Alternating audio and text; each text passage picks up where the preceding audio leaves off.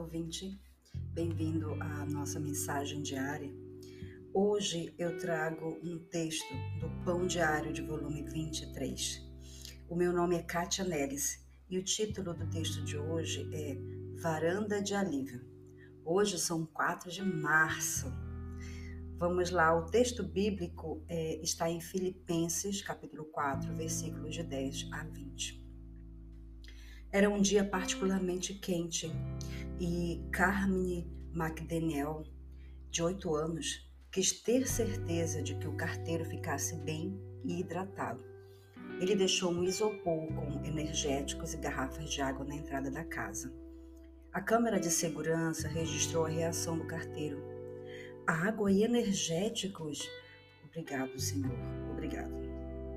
A mãe do garoto disse: ele acha que é seu dever refrescar o carteiro, mesmo quando não estamos em casa. Isso aquece o coração e nos lembra de que há alguém que supre todas as nossas necessidades. Como afirmou o apóstolo Paulo, embora estivesse definhando na prisão e incerto sobre seu futuro, Paulo se alegrou pelos cristãos de Filipos, pois Deus tinha suprido as necessidades financeiras do apóstolo por meio de, do apoio deles. A igreja não era rica, mas era generosa, doando a Paulo e a outros em sua pobreza. Assim como filipenses tinham suprido as necessidades de Paulo, da mesma maneira Deus supriu o que ele necessitava, por meio das riquezas gloriosas que nos foram dadas em Cristo Jesus.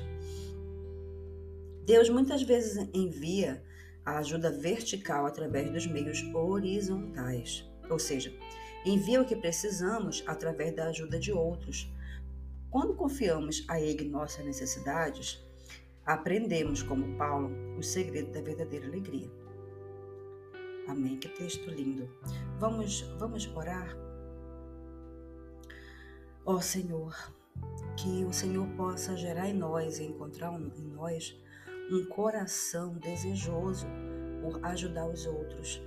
Não por interesse, Senhor, mas por reconhecermos que nada somos e que nada temos e que tudo que temos vem de Ti e que somos canais da Tua bênção também.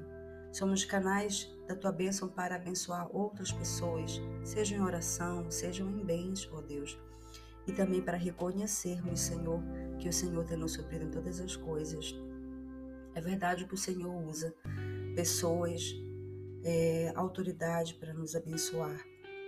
Então, Senhor, nesse dia eu oro, Pai, para que o Senhor possa nos suprir sempre e que possamos ter sempre reconhecimento disso.